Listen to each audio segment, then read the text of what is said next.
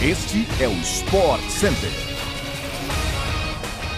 Estamos chegando com mais uma edição do nosso podcast do Sport Center, com muita informação de esporte no Brasil e no mundo. Eu sou Glaucia Santiago e não se esqueça de nos seguir e avaliar no seu tocador preferido de podcasts para não perder nenhum dos nossos episódios que vão ao ar de segunda a sexta-feira. Tudo bem, Bruno? Um beijo para você. Bom dia, amigo. Oi, Glaucia. Bom dia para você, para todos os fãs de esportes que estão nos ouvindo. Aqui quem fala é o Bruno Vicari e a gente está chegando sim para mais um episódio do SC. Lembre-se que o Sport Center também vai ao ar diariamente pela ESPN no Star Plus, hoje em quatro edições. Então tem Sport Center às 11 da manhã, tem Sport Center também às 5 da tarde, às 8 da noite e também às 11 e meia da noite. Mas o nosso começa agora, então pode subir o som.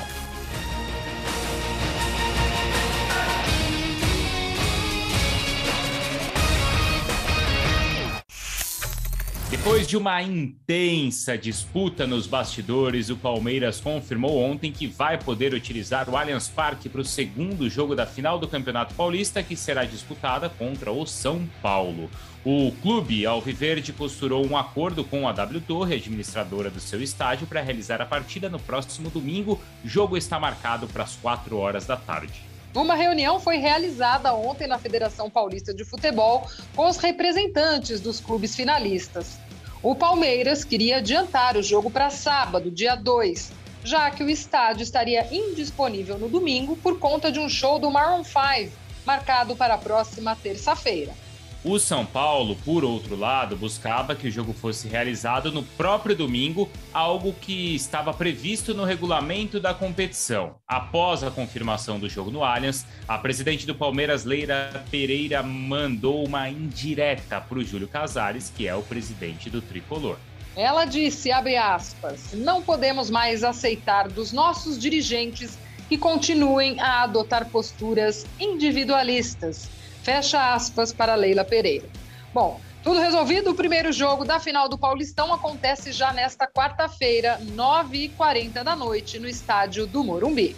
Aí é aquela questão, né, Glaucia? Quem será que mostrou mais força neste momento? Os dois acho que saíram bem com suas torcidas, porque o presidente do São Paulo bateu o pé, disse que não aceitaria mudança no dia do jogo, o que realmente acabou acontecendo, e por outro lado, a Leila mostrou também um bom trânsito com quem administra ali o estádio do Palmeiras e conseguiu manter o jogo para lá, apesar do show marcado para dois dias depois. É claro, Bruno, não dá para a gente negar que cada qual também estava vendo o seu interesse dentro disso tudo.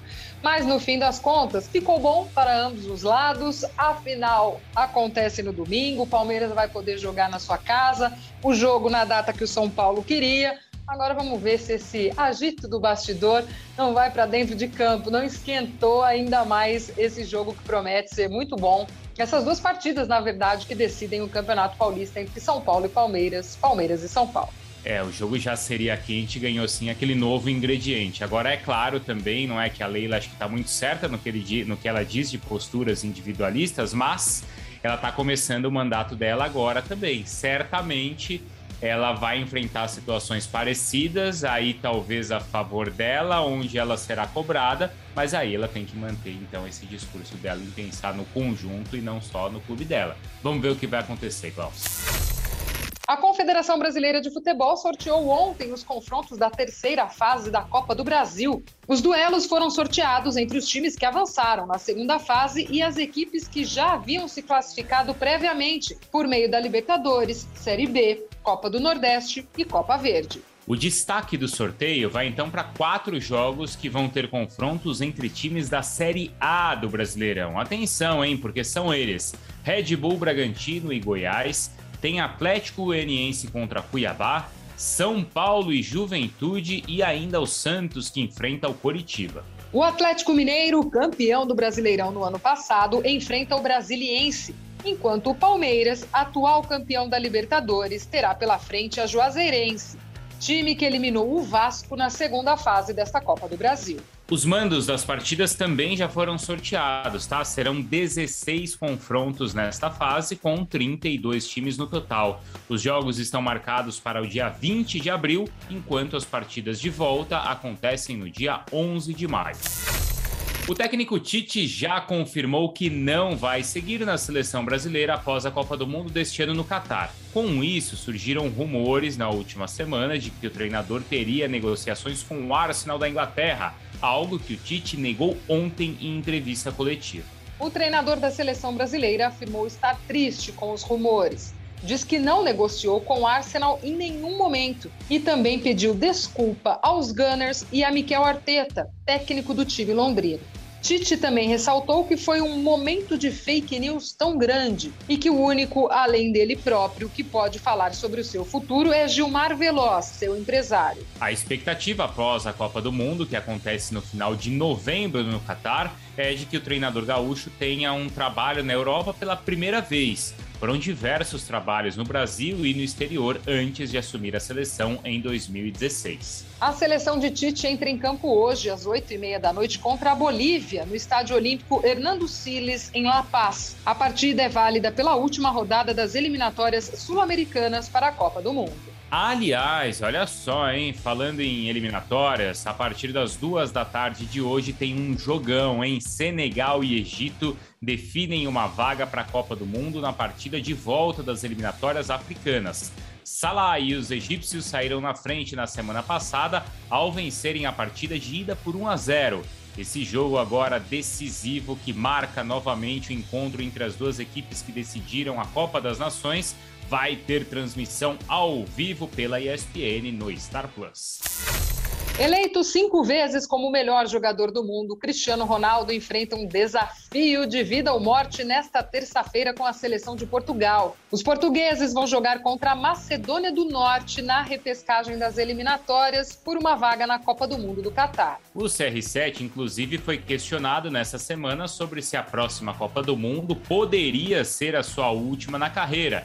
E o craque, que está com seus 37 anos de idade, não gostou nem um pouco das perguntas. Cristiano afirmou que quem vai decidir o seu futuro é ele próprio e quem manda é ele. Além disso, ele também destacou que jogará até quando quiser e pediu apoio incondicional dos torcedores portugueses para a partida de hoje contra a Macedônia do Norte, que eliminou a Itália na fase anterior da repescagem. Agora vamos de basquete. Enquanto o Flamengo é o terceiro colocado na classificação do NBB e já está garantido na próxima fase da competição, o time do basquete cearense busca uma vitória crucial nesta terça-feira contra os rubro-negros. A equipe do Ceará, que é atualmente a 13ª colocada, recebe o Flamengo hoje a partir das 8 da noite. Partida com transmissão ao vivo pela ESPN e no Star Plus. A temporada regular está em sua reta final e termina no próximo dia 16 de abril com apenas 12 times indo aos playoffs do NBB. O Flamengo, por outro lado, busca a vitória para se aproximar dos líderes do campeonato. Franca é o primeiro colocado, enquanto o Minas Tênis está na segunda posição. O time da Gávea vem logo atrás em terceiro. Chegamos ao fim de mais uma edição do nosso podcast do Sport Center. A gente se encontra ao longo do dia aí na programação da ESPN e no Star Plus também. Um beijo, Bruno. Bom dia para você. Até a próxima. Valeu, Glaucio. A gente se vê no Sport Center e se fala e se ouve também por aqui, tá bom? Até a próxima, pessoal.